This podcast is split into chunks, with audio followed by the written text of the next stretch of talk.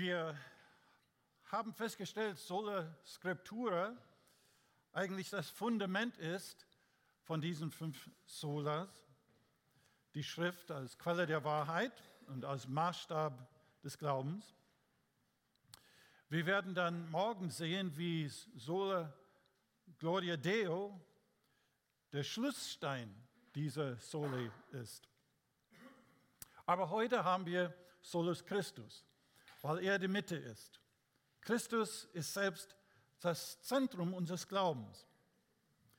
Diese Sole bedeutet in etwa, Christus allein ist Gott, in Christus allein ist Gott eindeutig zu finden. Wir glauben an Christus allein und dass wir keinen anderen Mittler zwischen Gott und Menschen brauchen als nur Jesus Christus. Aber vorab vielleicht ein Wort zu der Beziehung zwischen Christus und anderen Religionen. Denn wie wir gleich sehen, wenn es heißt allein Christus und dass Christus allein der Weg zum Vater ist, wie ist das mit anderen Religionen? Es gibt sehr unterschiedliche Vorstellungen. Man hört zum Beispiel dem katholischen Theologen Karl Rahner, es gibt sogenannten anonymen Christen. Wenn ein Hindu ein aufrichtiger, ernsthafter, frommer Hindu ist, dann ist er eigentlich ein Christ. Der ist ein anonymer Christ. Er weiß nur noch nicht, dass er Christ ist, weil er Hindu ist. Äh, das sind ernsthafte Theologen, die sowas behaupten. Ähm, es gibt die unterschiedlichsten Vorstellungen. Ein anderer hat von dem verborgenen Christus des Hinduismus gesprochen. Und der Hinduismus ist ein, ein ganz großes Zelt mit vielen verschiedenen Anschauungen und Ausrichtungen und sehr viele ähm, Avatari, das sind so äh, Götter, die Menschen werden. Und Christus passt in diesem großen Zelt sehr gut hinein als noch eine Erscheinung von einem göttlichen Wesen. Und dann die verschiedenen anderen Religionen könnten wir dann so weitermachen. Wie ist das Verhältnis? Zunächst mal denke ich es wichtig zu sagen, diese Aussage Solus Christus, Christus allein, bedeutet nicht, dass alle anderen Religionen oder andere Religionen überhaupt gar keine wahre Erkenntnisse haben. Die meisten Religionen haben doch irgendwelche ethischen Werten, die mindestens teilweise mit den christlichen Werten vergleichbar sind. Du sollst nicht stehlen, du sollst die Ehe nicht brechen, nicht lügen und so weiter. Diese Werte sind oft ganz anders begründet, auch ganz anders ausgerichtet. Aber ähm, wie es in Römer 2, Vers 14 da heißt, obwohl die anderen Völker Gottes Gesetz nicht haben, also nicht das Alte Testament oder die Offenbarungen durch die Schrift, Gibt es unter ihnen doch Menschen, die von sich aus danach leben, dann zeigt sich, dass sie Gottes Gebote in sich tragen, auch wenn sie diese gar nicht kennen. Das heißt, Gott hat in allen Menschen schon ein Stück weit ähm, einem Gewissen, gewisse moralische Vorstellungen hineingelegt. Und von daher kommt das, dass auch, auch Menschen, die nicht religiös sind, diese Vorstellungen haben. Wir haben äh, von dieser Gerechtigkeitsempfinden äh, vor zwei Tagen gesprochen. Auch viele Religionen äh, haben eine Gottesvorstellung von einem Schöpfergott, der etliche Eigenschaften hat, wie Gott, wie er in der Bibel vorgestellt wird. Das soll uns auch nicht ganz überraschen, denn wir wissen beispielsweise im Psalm 19, dass die Herrlichkeit Gottes in der Schöpfung, in den Sternen äh, erkennbar sein soll. Oder wie es äh, Paulus sagte in Lystra, ein, ein, ein volksreligiösen Kontext, äh, hat er gesagt, dass Gott sich selbst nicht unbezeugt gelassen hat. Also da sind immer überall so kleine Fußtapfen Gottes. Ähm, Römer sagte, wir hätten eigentlich Gottes Wesen erkennen können an seiner Schöpfung. Und deswegen sollte es nicht, äh, nicht überraschen, wenn anderen Religionen so, so vage Gottesvorstellungen dieser Art haben. Aber diese Erkenntnisse sind bestenfalls Stückwerk und eigentlich schlussendlich irreführend weil sie Menschen nicht zu Jesus Christus führen. Und obwohl der Ausgangspunkt mag wohl in irgendeiner allgemeinen Offenbarung Gottes vorhanden sein, die menschlichen Vorstellungen, diese religiöse Interpretation dessen, was sie da so empfinden, führt in ganz andere Richtung. Menschen erkennen den wahren Gott dadurch nicht. Denn Gott hat sich am allerdeutlichsten in seinen Sohn Jesus Christus offenbart. Nehmen wir als Beispiel nur Mohammed ganz kurz. Mohammed glaubte an einen Schöpfergott und seine Gottesvorstellung hatte er aus den jüdisch-christlichen äh, Traditionen. Er lehnte Götzendienst ab. Er lehnte den Mehrgottglauben, den Polytheismus strengstens ab. Er glaubte, dass Teile der Bibel von Gott herkommen, aber andere Teile eben nicht. Und vor allem lehnte er ganz streng die Gottessohnschaft Jesu Christi ab. Dass Gott Mensch werden soll, das ist Blasphemie. Und so sehen wir, obwohl da manche Ansätze auch biblische Offenbarung stammten, selbst beim Mohammed, schlussendlich führt das ganz woanders hin, sogar zu der direkten Ablehnung Jesu Christi als Sohn Gottes. Und das heißt, Solus Christus heißt, schlussendlich kommen wir nur über ihn in eine Beziehung mit dem lebendigen Gott. So, in diesem Sinne, ich möchte jetzt äh, in fünf verschiedene Hinsichten diese Aussage Solus Christus, allein Jesus Christus, jetzt erläutern. Erstens im Sinne, dass Christus der Höhepunkt und das Ziel der Geschichte ist. Zweitens im Sinne, dass Christus allein der Weg zu Gott ist. Drittens im Sinne, dass Christus allein unser Heil vollbrachte. Viertens im Sinne, dass Christus allein meine seelische Bedürfnisse und äh, geistliche Sehnsüchte erfüllen kann, die Genügsamkeit Christi. Und letztens, fünftens, im Sinne, dass Christus allein Haupt der Gemeinde ist. Und wir werden diese eins nach dem anderen jetzt behandeln. Also als erstes, Christus allein ist der Höhepunkt und das Ziel der Geschichte. Die Theologen haben den Begriff Heilsgeschichte äh, formuliert, also die Geschichte von Gottes Handeln in unserer Zeit. Ähm, aber es ist nicht nur die Heilsgeschichte, sondern überhaupt die Geschichte der Schöpfung führt zu Jesus Christus hin. Es kommt von Jesus Christus her als Schöpfer und es führt wieder zurück zu Jesus Christus hin als Ziel der Schöpfung. Und das ganze Zeugnis des Alten Testaments stellt diese Verheißung, dass ein Messias kommt, dass ein Erlöser kommt, in der Mitte der Entfaltung dieser Geschichte. Die ganzen Schriften des Alten Testaments bezeugt, dass eines Tages diesen verheißenen Messias kommen würde, um Menschen nicht nur zu retten, sondern Gottes gute Herrschaft wieder aufzustellen, um diesen verfallenen äh, äh, Schöpfung äh, wieder neu zu schaffen. Gleich im Garten.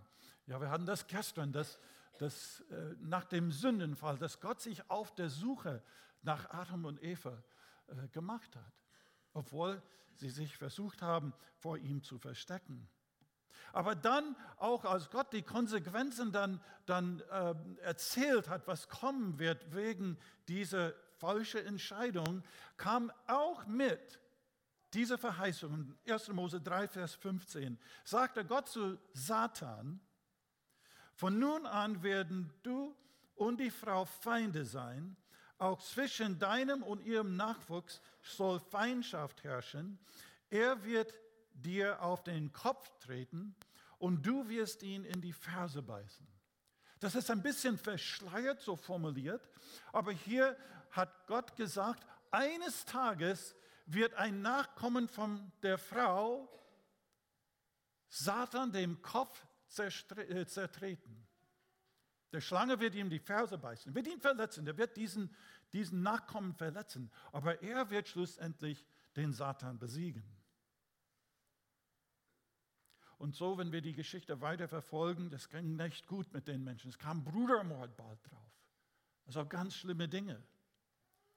Und dann, als Gott äh, durch den Sintflut im Prinzip einen, einen Neuanfang mit der Menschheit machen wollte, mit Noah. War äh, ein Mensch, der gerechteste Mensch, den er finden konnte und seine Familie. Vielleicht gab es eine Chance, wenn ein, ein guter Mensch einen Neuanfang machen würde. Aber bald nach dem Sintflut gab es dann auch wieder schreckliche Dinge, die wir gar nicht so aussprechen möchten hier. Und in diesem Zusammenhang, gleich nach diesem Verfahren, Verfall, hat er Abraham berufen. Und bei der Berufung von Abraham, er hat nicht nur versprochen, dass er aus Abraham ein großes Volk schaffen würde, sondern er hat dies gesagt. In 1. Mose 12, Vers 3, in dir sollen gesegnet werden alle Geschlechter auf Erden. Das heißt, in den Nachkommen Abrahams wird ein Segen für alle Völker sein. Das heißt, die Erwählung Abrahams, die Erwählung Israels, die aus Abraham kommt, war nicht für sich allein, sondern dass durch sie ein Segen zu allen Völkern, zu allen Familien auf Erden kommen soll. Wie soll das dann kommen? Dass durch einen Menschen Segen zu allen Völkern kommen soll. Und dann natürlich Jesaja Kapitel 9, das was wir oftmals zu Weihnachten lesen.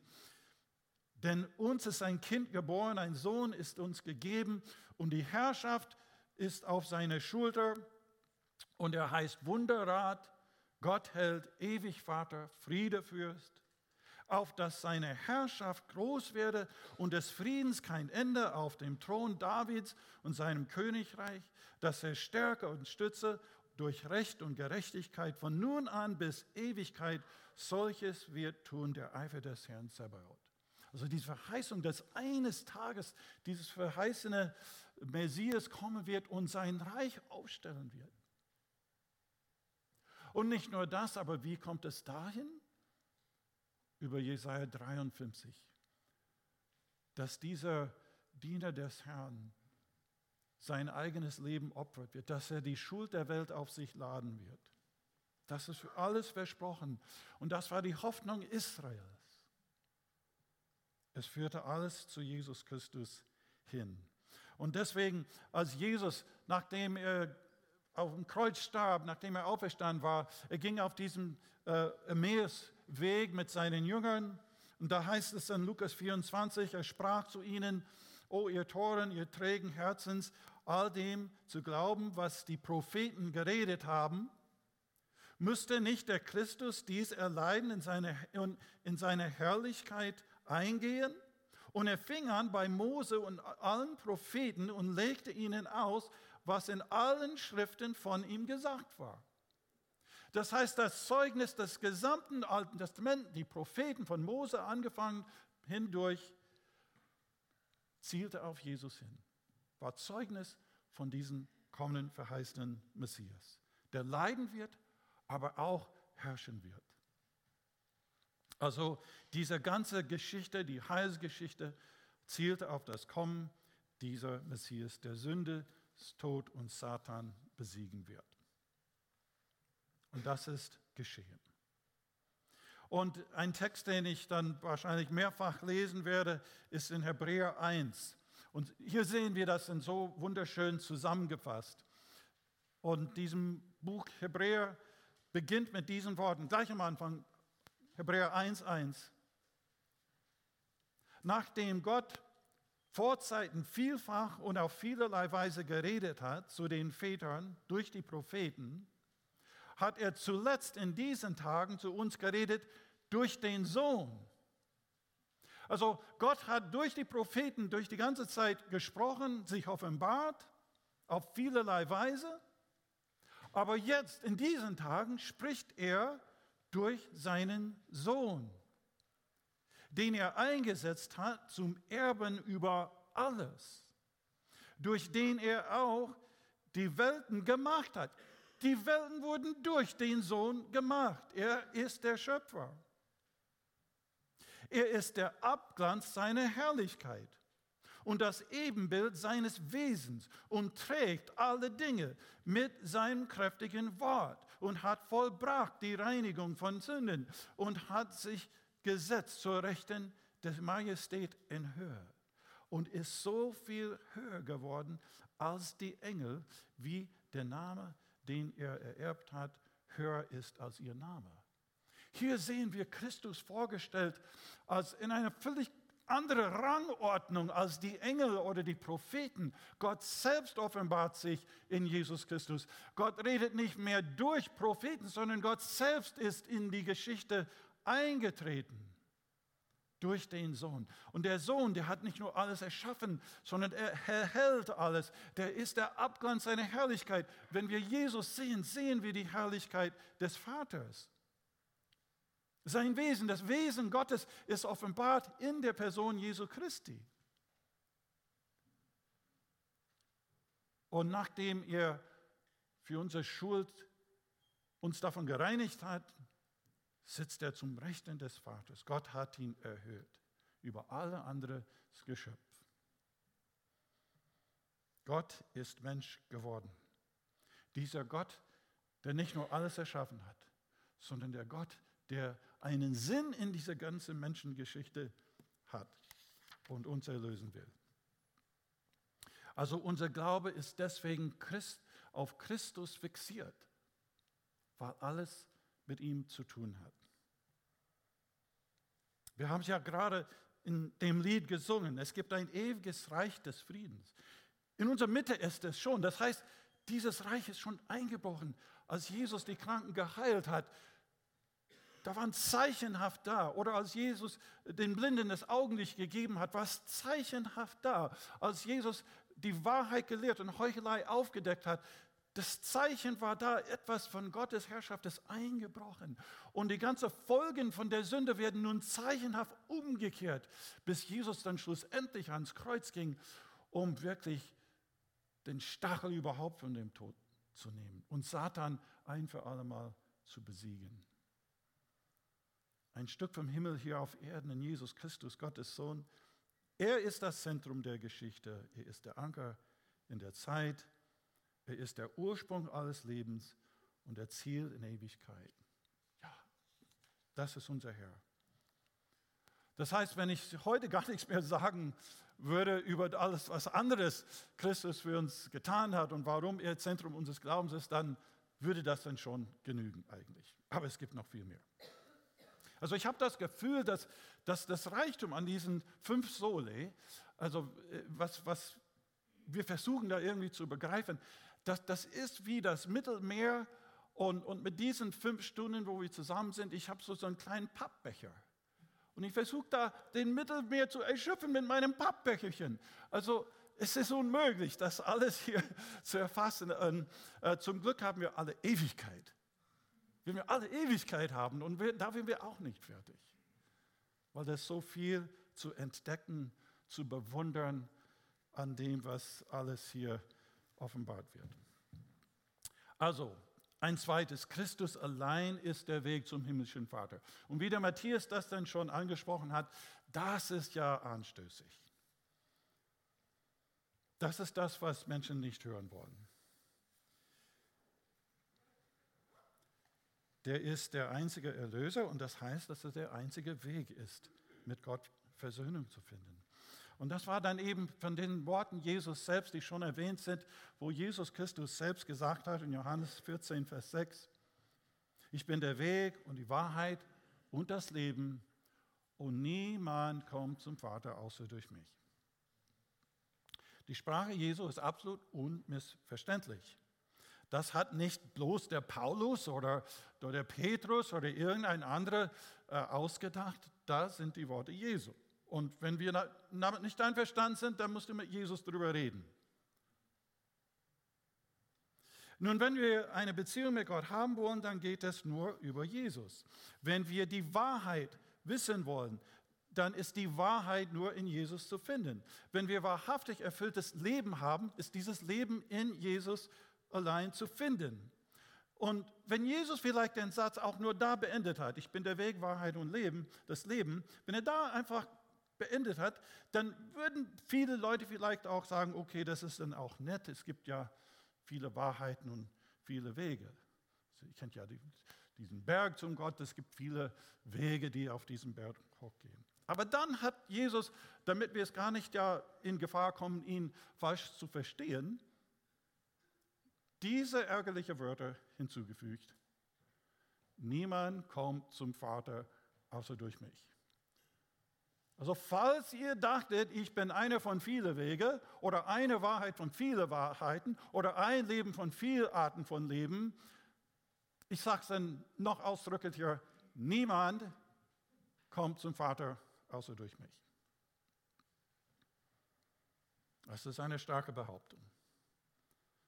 Es ist ja kein Wunder, dass die, die frommen Juden damals ihn besteinigen wollten. Das ist vollkommen unerhört. Das ist ein Ärgernis. Und es ist ein Ärgernis heute auch. Wenn wir nur behaupten würden, dass Jesus ein Morallehrer wäre, dann würden wir viel Zustimmung finden. Er liebte andere selbstlos, er nahm die Randpersonen der Gesellschaft an, er lehrte von der Nächstenliebe und er hat das alles für uns getan und das ist ja ganz akzeptabel. Wenn wir Jesus nur als Revolutionär verkündigen würden, der sich gegen die religiöse Elite auflehnte und ihre Heuchelei aufdeckte und dafür als Unschuldiger hingerichtet wurde. Und ähm, dann würden wir sehr viel Zustimmung von Menschen finden. Einige würden sich vielleicht sogar inspirieren lassen von seiner Selbstlosigkeit und seinem Mut, wenn wir nur Jesus so verkündigen würden. Aber wir behaupten wesentlich mehr, obwohl Jesus das alles getan hat. Wir behaupten noch mehr. Wir bekennen Jesus als den Sohn Gottes, der menschgewordene Gott, den Herrn über allen Herren, den Erlöser der Welt und den einzigen Weg zum Gott, um Leben zu haben, um mit Gott versöhnt zu werden. Das war ein Ärgernis damals im ersten Jahrhundert. Im Römischen Reich gab es verschiedene, also es gab religiöser Pluralismus, wie man sagt, viele verschiedene religiöse Überzeugungen. Und sie dürften da alle im Prinzip stehen bleiben. Nur einmal im Jahr musste man seine Treue zum Kaiser beweisen, die Göttlichkeit des Kaisers unter Beweis stellen, indem man so ein bisschen Weihrauch dann in einem Tempel dann äh, so, so brennen würde und dann den Kaiser als Herr bekennen. Ansonsten könntest du glauben, was du wolltest. Nur deine Treue auf die Weise den Kaiser und Herrn bekennen. Und das konnten die Christen nicht. Bis auf den Tod waren sie nicht bereit, den Kaiser auch als Herrn, als ein Herrn unter vielen Herren zu bekennen. Auch damals im Kontext der religiösen Pluralismus war Christen bereit zu sterben für den Glauben, dass Jesus allein der Weg und dass er allein Herr ist. Und so ist es nicht verwunderlich, wenn heute auch in anderer Form dieser religiöse Pluralismus herrscht, dass es viele Wege zu Gott geben musste, wenn es einen Gott gibt. Und dass Menschen uns als, als äh, überheblich sehen, wenn wir anderes behaupten. Das ist eine eingebildete Unverschämtheit, eine Frechheit, zu behaupten, dass wir den einzigen Weg zu Gott kennen. Der bekannte Soziologe Ulrich Beck schrieb 2007 einen Artikel in Die Zeit mit dem provokativen Titel Gott ist gefährlich, in dem er fünf Thesen stellte. Und das widerspiegelt nur also ein bisschen den Zeitgeist heute. Die erste These von seinen fünf, das heißt, Religion setzt ein Merkmal absolut Glauben. Das ist das Gefährlichste.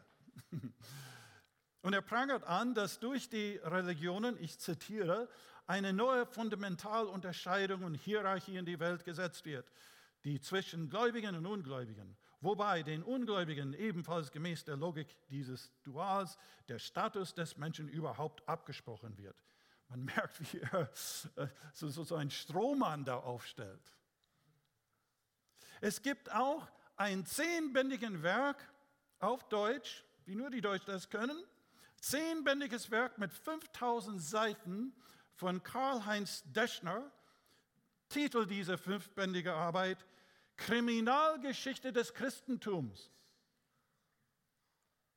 Da kann man alles nachlesen, wie gefährlich unser Glaube ist. Nun, es gibt vieles, was im Namen Jesu Christi sehr Schlimmes gemacht und getan worden ist in der Geschichte. Da ist sicherlich vieles zu finden. Solche Behauptungen lassen völlig außer Acht, dass beispielsweise die Abschaffung des Sklavenhandels sind Christen zu verdanken. Rechte für Behinderte und Schwachen in der Gesellschaft, das waren Christen, die sich dafür einsetzten. In den 19. Jahrhundert, als der sogenannte wissenschaftliche Rassismus akademisch de, das, das die höchste Erkenntnis war, das heißt, dass es rassistische Minderheiten gibt, sei es die Schwarzen oder anderen äh, Völker auf der Erde, dass sie biologisch minderwertig sind, dass sie, dass sie unterentwickelte Form von, von Menschen sind, waren es die Christen. Es waren die Christen, die sagen, nein, die sind auch Geschöpfe Gottes, die sind auch nach dem Ebenbild Gottes geschaffen. Es waren die Christen, die für solche Menschenrechte und die Gleichheit der Menschen eingesetzt haben geschweige dann von humanitären Aktionen, Katastrophenhilfe, Flüchtlingshilfen und vieles andere mehr, was Christen gemacht haben. Es wird dann im Volksmunde häufig gesagt, ja, Religion, Religion ist, ist verantwortlich für so viel Krieg. Es gibt ein Encyclopedia of War und da werden 1763 Kriege analysiert. Von diesen fast 1800 Kriege sind nur 123, das sind weniger als 7 Prozent, die unmittelbar mit Religion zu tun haben. Und wenn man das, den Islam als Hauptreligion äh, diese Kriege äh, wegnehmen würde, dann sind es nicht mal knappe 3 Prozent. Auf der anderen Seite, wenn wir allein die Opfer von Atheisten nehmen, nehmen wir nur drei, Hitler, Stalin, Mao Zedong, da haben wir 100 Millionen Opfer. Nun, diese Tatsachen werden außer Acht gelassen. Aber das hört man in der Öffentlichkeit, wie gefährlich das ist. Ein Glaube, der behauptet, die Wahrheit zu haben. Ja, in dem Postmodernen sollte es viele Wege geben, viele verschiedene Wahrheiten. Und zwar nicht nur jede Einzelperson darf seine eigene Wahrheit haben. Und ähm, wir bilden uns ein, dass es ja keine allgemeingültige Wahrheit gibt. So wird es jedenfalls gesagt.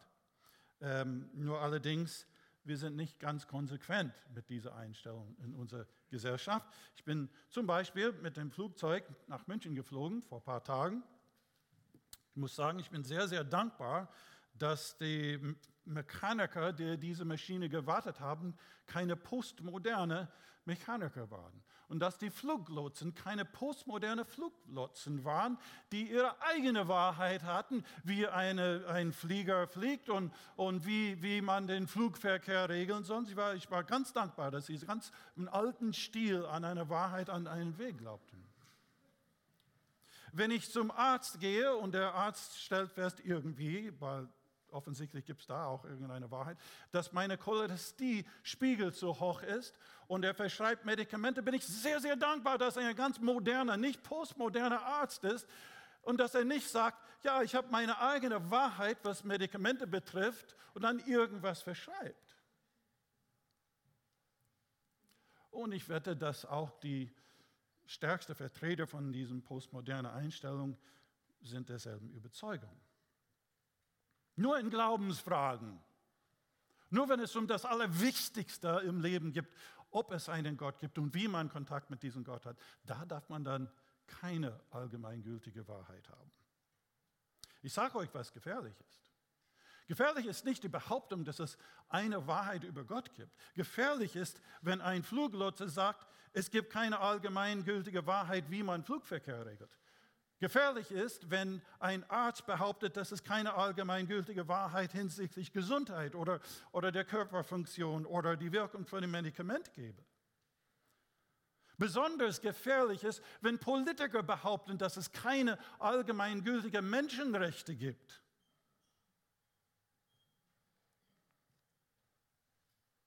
Gefährlich ist, wenn man behauptet, dass es keine Wahrheit über Gott gibt. Die Quelle aller Wahrheit, die Quelle von Menschenrechten, die Quelle von Erkenntnissen, dass es Recht und Unrecht gibt. Nun, wir sollen hier nicht überheblich werden. Wir dürfen nicht mit Herablassung auf anderen schauen.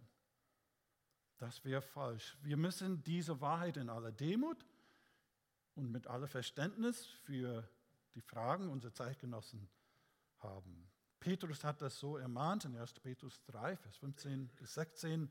Seid immer bereit, Rede und Antwort zu stehen, wenn jemand fragt, warum ihr so von Hoffnung erfüllt seid. Antwortet taktvoll und bescheiden, mit dem gebotenen Respekt, in dem Bewusstsein, dass ihr reines Gewissen habt. Dann werden alle beschämt sein, die euch verleumden, wenn sie sehen, was für ein einwandfreies Leben in ihrer Verbindung mit Christus führt. Siehst du, andere werden das nicht akzeptieren, wenn wir sagen, Jesus ist der einzige Weg.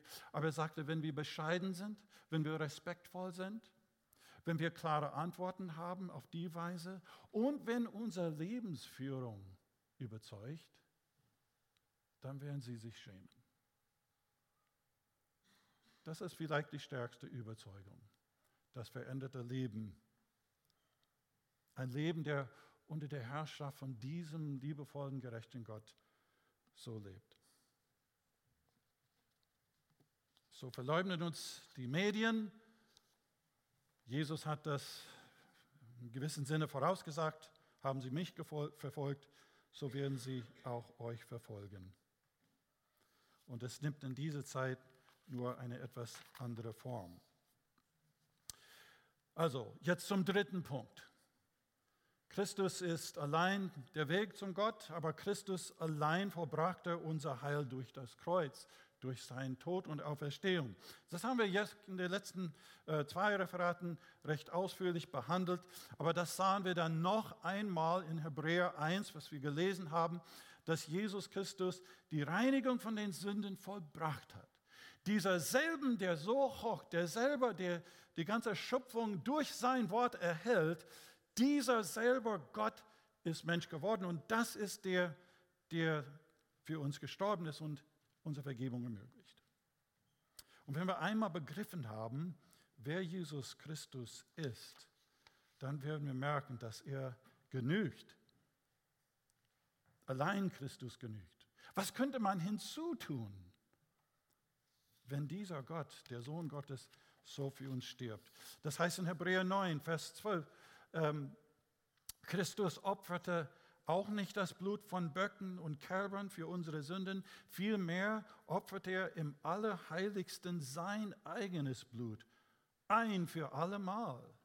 Damit hat er uns für immer und ewig von unserer Schuld vor Gott befreit. Das heißt für immer und ewig. Das heißt ein für allemal ist Christus für uns gestorben. Das heißt, du kannst nichts dazu tun.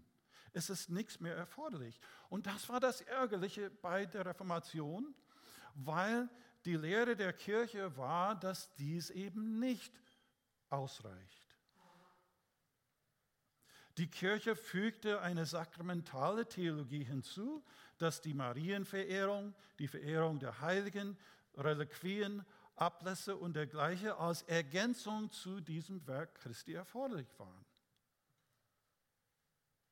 Also die alleinige und völlige Genügsamkeit Christi wurde da abgeschwächt. Vor allem Maria sei eine Miterlöserin, das ist die, die Sprache, eine sogenannte Co-Redemptix, dass Maria auch uns miterlöst mit Christus nicht allein Christus. dass sie auch eine Mittlerin zwischen Gott und den Menschen. Wir haben gerade das gelesen, den Text vorhin aus Apostelgeschichte 4, dass es keine Vergebung außer durch Christus gibt. Aber in 1 Timotheus 2 hat Paulus das gesagt. Es ist ein Gott und ein Mittler zwischen Gott und den Menschen, nämlich der Mensch Christus Jesus, der sich selbst gegeben hat als Lösegeld für viele. Nur ein Mittler, allein Christus. genügt Jesus Christus. Unterschätzen wir die Kostbarkeit seiner Opfer nicht. Es gibt ein Beispiel, glaube ich, dafür. Es gibt ein, ein äh, Gemälde, wir haben das Bild von einem Gemälde, der Lautespieler. Vielleicht äh, kennt ihr das, können wir das dann hier, ja, ähm, das ist der Lautespieler. Äh, wer hat das Bild da schon mal gesehen? So, ne? Nicht vielleicht, ja, einige schon, okay. Ähm, nun, das wurde in dem 16. Jahrhundert äh, von einem italienischen Maler Saraceni gemalt. Und äh, das war so in etwa in den 90er Jahren, wurde der Wert von diesem Gemälde auf äh, eine halbe Million D-Mark damals geschätzt. Halbe Million, so, so ein wertvolles Bild, oder? Nur, es wurde dann festgestellt, dass dieses Bild eben nicht von dem Maler herstammt, sondern durch Röntgenaufnahmen haben sie dieses Bild analysiert und entdeckt, dass der eigentliche äh, Maler nicht äh, Saraceni war, sondern Caravaggio. Und der war ein ganz besonders innovativer Maler in dieser Zeit. Und auf einmal ging der Wert von diesem Gemälde von einer halben Million nicht verdoppelt, nicht vierfach, sondern 80 Mal hoch auf 40 Millionen D-Mark von einer halben Million. Und heute, habe ich das nachgeprüft, wird das geschätzt auf etwa 100 Millionen Euro. Und das nur, weil die Fachleute erkannt haben, wer der eigentliche Maler war. Ich befürchte, wir unterschätzen, was am Kreuz geschah, denn wir haben unterschätzt, wir haben falsch eingeschätzt, wer am Kreuz starb. Und je mehr wir das begreifen und erkennen, wer das war, der am Kreuz starb, den Wert steigt bis zum Grenzenlose, weil das der Ewige war, der am Kreuz für uns starb. Also Christus allein, sein Erlösungswerk allein genügt und wir brauchen keine Miterlöserin, wir brauchen keine anderen Rituale, was irgendwas hinzufügen könnte. Das ist sogar eine Beleidigung zu sagen, das Blut deines Sohnes, lieber Gottes, ist nicht genug.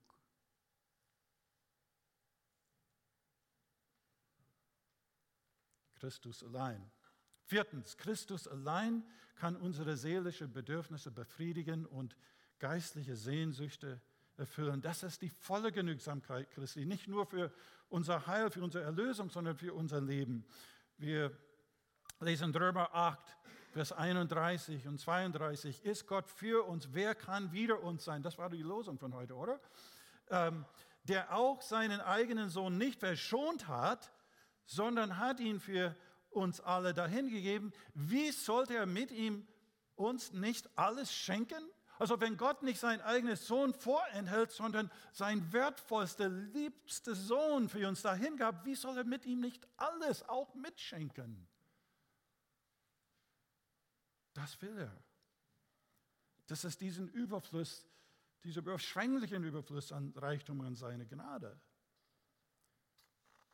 Christus ist mein ganzer Halt, singen wir. Stimmt das wirklich?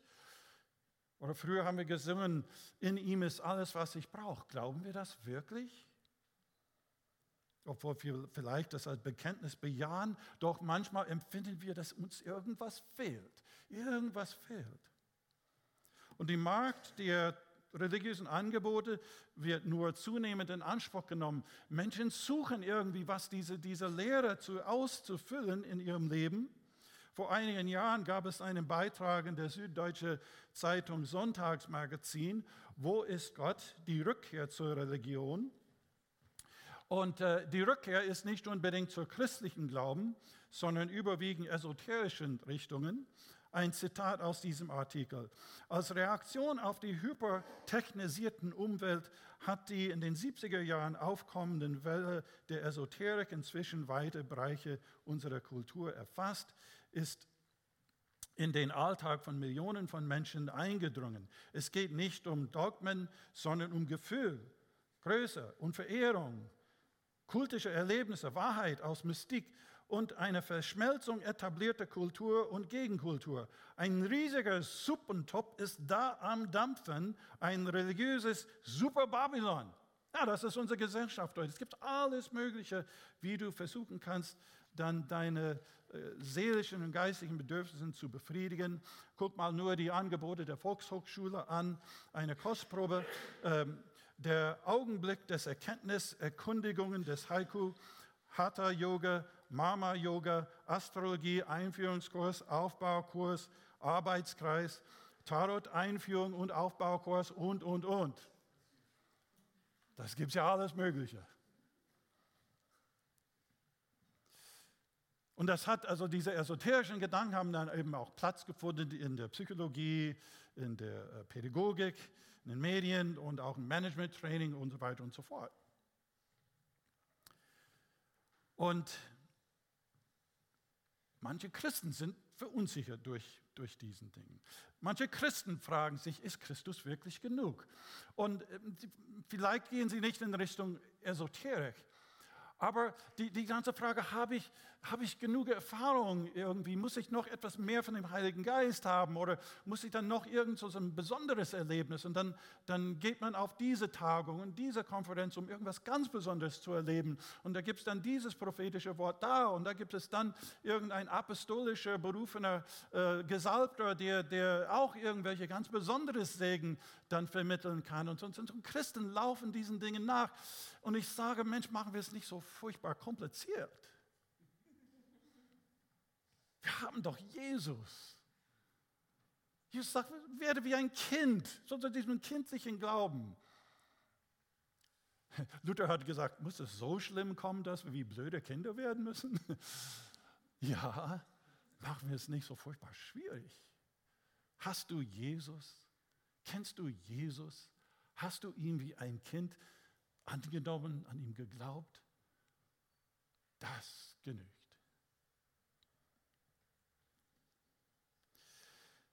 Das war das Problem in Kolosse. In Kolosse war die Gläubigen sehr verwirrt. Sie haben den Glauben an Jesus, ja, Jesus ist der Retter, der bringt uns in den Himmel und vergibt uns irgendwie unsere Schuld, aber es gibt auch dann Lehrer, die sagten, ja, also ihr müsst dann doch noch die jüdischen Gesetze halten und die, die Speisegesetze und die Sabbate, das, das musst ihr dann auch alles dann noch machen. Und dann gab es dann so, so, auch eine gewisse Mischung von Volksreligion. Es gibt da ganz interessante Forschungen aus, aus dem ersten Jahrhundert und dieser Zeit von diesen, diesen Volksreligionen, gerade in dem Lückestal, wo Kolosse war, wie die, wie die verschiedenen Tempeln und äh, gelehrt wurde, dass es Geisteswesen gibt und du musst dich vor, vor diesen Geisteswesen schützen, so, so wie Dämonen. Und da gibt es dann auch allerlei Rituale. Und die Christen Kolosse sind darauf eingefallen. In, in diesen sogenannten Synkretismus, wo sie, wo sie ihren christlichen Glauben so, so vermischt haben mit, mit diesen anderen Überzeugungen. Und das hat sie dann im Glauben total verunsichert. Und es ist sehr interessant, finde ich, dass die, äh, die höchste Ausdrücke von, von der, der Lehre von Jesus Christus, sogenannte Christologie, in den ersten Kapiteln von Kolosserbrief. Nun, wenn wir das lesen, ohne diesen Hintergrund zu wissen, haben wir manchmal den Eindruck, der Paulus, der langweilte sich an irgendeinem Tag und er sagte, ich bin ja eigentlich Theologe, da muss ich was äh, Interessantes über Christus schreiben. Ja, überleg mal. Und so in seinem Elfenbeinturm hat er sich eine tolle Theologie ausgedacht. So war das aber nicht. Diese tolle Worte, die Jesus Christus beschreiben, Sie stammten aus dieser Auseinandersetzung mit diesen Religionsvermischung. Und er hat gesehen, wie die Leute, die Christen verunsichert waren, wie ihr Glauben so, so gemischt wurde. Und er sagte, die Antwort ist, Christus besser näher kennenzulernen. Und er malt ein Bild von Jesus Christus, die einmalig ist im ganzen Neuen Testament. Also das ganze Neue Testament übrigens, mindestens sicher die, die Paulusbriefe, sind Missionsschriften. Das waren ja junge Christen, die aus dem Heidentum gekommen sind. Sie wussten nicht, sie waren nicht Christen seit 50 Jahren wie FEG München oder 500 Jahren wie die lutherische Kirche. Das waren Neubekehrten aus dem Heidentum, die meisten. Sie kannten sich nicht aus mit dem Alten Testament. Das sind Missionsschriften. Wie lebt man als Christ in einer heidnischen Umwelt, wo es so viele Stimmen und Verwirrung gibt? Das sind die neutestamentlichen Schriften. So müssen wir sie eigentlich auch heute lesen. Und so schreibt Paulus dies als Antwort auf diese Religionsvermischung, dies von Christus. Und denkt jetzt an den Hintergrund mit den Ritualen und mit der Angst vor Geisteswesen und so. Schreibt in Kolosser 1 ab Vers 15 lese ich. Er ist das Ebenbild des unsichtbaren Gott, Gottes der Erstgeborene aller Schöpfung. Denn in ihm ist alles geschaffen, was im Himmel und auf Erde ist. Das Sichtbare und das Unsichtbare. Es seien Throne oder Herrschaften oder Mächte oder Gewalten. Es ist alles durch ihn und zu ihm hin geschaffen. Er ist vor allem und besteht alles in ihm. Und er ist das Haupt des Leibes, nämlich der Gemeinde. Er ist der Anfang, der Erstgeborene von den Toten, auf dass er in allem der Erste sei. In allem der Erste sei. Denn es hat Gott gefallen, alle Fülle in ihm wohnen zu lassen und durch ihn alles versöhnen zu ihm hin, es sei auf Erden oder im Himmel, indem er Frieden machte durch sein Blut am Kreuz. Das ist der Christus, den wir kennen. Der genügt für alles, was wir im Leben brauchen. Und Paulus ist sehr interessant hier, die, die Sprache, die er verwendet, denn der greift jetzt so, so Fachausdrücke aus der esoterischen Religionen der Zeit. Zum Beispiel dieses kleine Wort, alle Fülle ist in Christus. Das war ein Begriff von diesen geheimen Religionen, dass man besondere Erkenntnisse haben muss, um, um diese Fülle zu haben. Und Paulus sagt so ungefähr, wollt ihr Fülle haben? Diese Fülle ist in Christus. Wollt ihr geistliche Erfahrungen machen? Diese Erfahrung ist in Christus. Wollt ihr Schutz vor bösen Mächten haben? Christus hat die geschaffen. Er ist Herr über all diesen Mächten. Und, und, und. Christus genügt. Je mehr wir ihn so erkennen, umso mehr werden wir das erkennen, dass er genügt. Und deswegen schreibt er dann ins Kapitel 2 von Kolosser, wie ihr nun angenommen habt den Herrn Jesus Christus, so lebt auch in ihm. Also ja, wir haben den Anfang mit Jesus gemacht, er ist mein Herr, mein Retter, ich habe Buße getan, ich bin getauft. So wie er angefangen hat, macht weiter in Jesus, sagt er.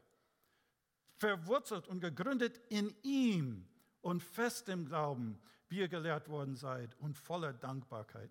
Seht zu, dass euch niemand Einfänge durch Philosophie und Lehren trug, die der Überlieferung der Menschen und den Elementen der Welt folgen. Und das ist auch ein Fachausdruck, diesen Elementen, das sind so diese, diese geistlichen äh, Prinzipien, die die geheimen Religionen dann irgendwie äh, dachte, wäre entscheidend.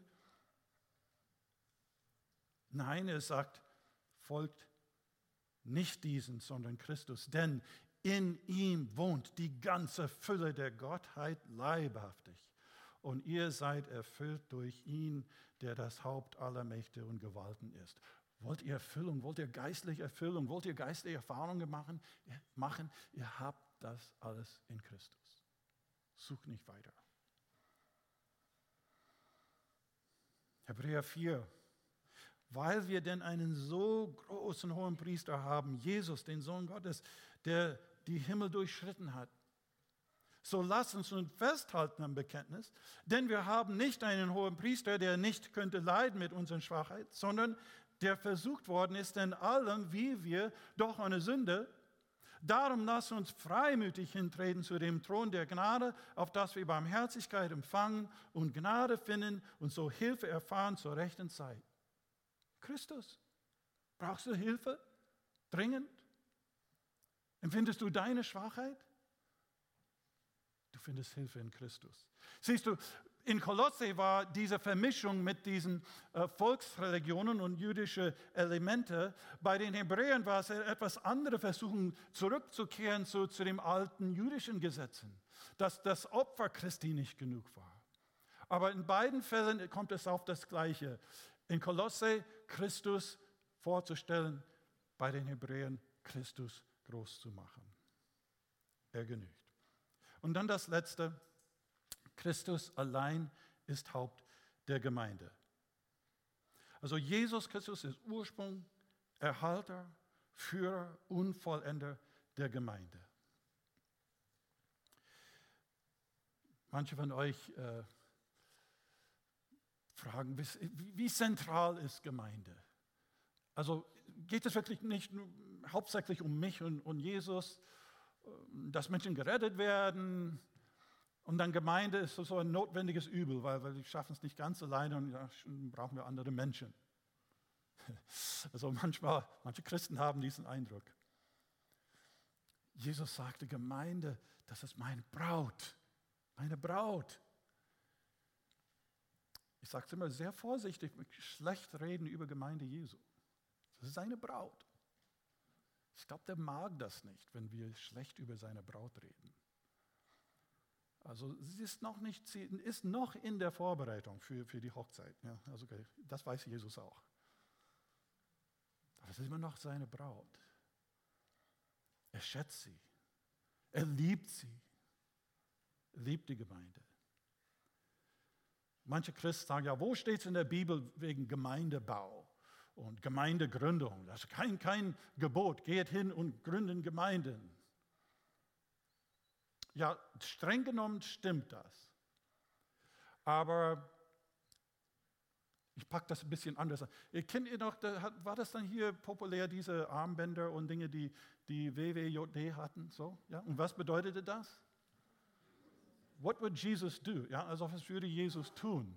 Ja, das sollte unser Motto sein. Wisst ihr, was Jesus tun würde? Hat er ausdrücklich gesagt. In Matthäus 16. Ich werde meine Gemeinde bauen. Ja, was würde Jesus tun? Jesus würde Gemeinde bauen. Warum? Weil, weil er eine Institution haben möchte mit schönen Mauern und, und Türmen und Glocken und, und Ritualen. Nein, weil das sein Volk ist. Er sammelt sein Volk aus allen Völkern auf der Erde und er macht uns zu einer großen Familie, zu seiner Braut die ihn verherrlichen und die sein Reich darstellen und seine Erlösung preisen. Er baut seine Gemeinde und wenn ihr Gemeinde baut, ihr macht das, was Jesus tut. Er baut seine Gemeinde und die Pforten der Hölle wird sie nicht überwältigen. Jesus bringt das ans Ziel. Menschliche Missionen, sie versagen. Dieses wird nicht versagen. Jesus ist Haupt der Gemeinde. Das, das steht ja auch in Kolosser 1. Der ist Haupt des Leibes der Gemeinde. Das heißt, Jesus als Haupt der Gemeinde muss ins Zentrum des Gemeindelebens werden. Und Gemeinden kommen in Schwierigkeiten, wo Jesus nicht mehr Haupt ist, wo Jesus nicht mehr in der Mitte ist, wo wir nicht mehr auf Jesus hören, wo wir nicht mehr überlegen, wie würde Jesus mit so einem Problem umgehen, wenn wir nicht mehr fragen, was verherrlicht Jesus, wenn wir nicht mehr fragen, was ist die Botschaft, die Jesus uns gibt. Dann kommen Gemeinden in Schwierigkeiten, kommen ganze Kirchen in Schwierigkeiten. Vielleicht ist das ein Punkt auch, wo wir gerade mit diesen großen Feiern 500 Jahre Reformation nochmals Fragen stellen. Wie steht es dann mit Jesus in unserer Gemeinde? Nicht nur Jesus bei mir. Jesus ist Haupt der Gemeinde. Zum Schluss, auf welche Stimmen hören wir? Was haben wir aus Christus gemacht? Haben wir Christus verharmlost und trivialisiert? Haben wir Christus zu einem Religionsstifter reduziert? Haben wir Christus als bloß ein Morallehrer bewundert? Haben wir Christus als ein tragisches Opfer von Gewalt und Ungerechtigkeit nur bemitleidet? Haben wir Christus zu einem esoterischen, kosmischen Christus nur so, so vergeistigt? Es ist Zeit, dass wir Christus neu entdecken, wie er sich selbst offenbart hat, wie die Bibel ihn bezeugt. Als Herr aller Herren, König aller Könige, der Abglanz der Herrlichkeit Gottes, das Ebenbild des Wesens des lebendigen Gottes, als Schöpfer, Erhalter und Zielbestimmung des Alls, als den menschgewordenen Sohn Gottes, der uns so sehr liebt, dass er sich herabließ, um in unsere Welt zu kommen und uns, uns zu dienen. Als den auferstandenen Erlöser, dessen Blut genügt, um uns von aller Schuld und von aller Sünde und aller Ungerechtigkeit zu reinigen und uns mit Gott zu versöhnen. Als den Hirten unserer Seele, als Tröster unseres Herzens, als Erneuerer unseres Sinnes, als Veränderer unseres Lebens. Als den Friedensstifter und Hoffnungsspender, den wiederkommenden Herrn der Herrlichkeit, der sein Reich auf Erde eines Tages vollbringen wird, wo Liebe, Friede und Gerechtigkeit herrscht. Und wenn wir Christus erkannt, geschätzt und so erlebt haben, dann wird unser Bekenntnis solus Christus, allein Christus, etwas wirklich bedeuten. Beten wir miteinander.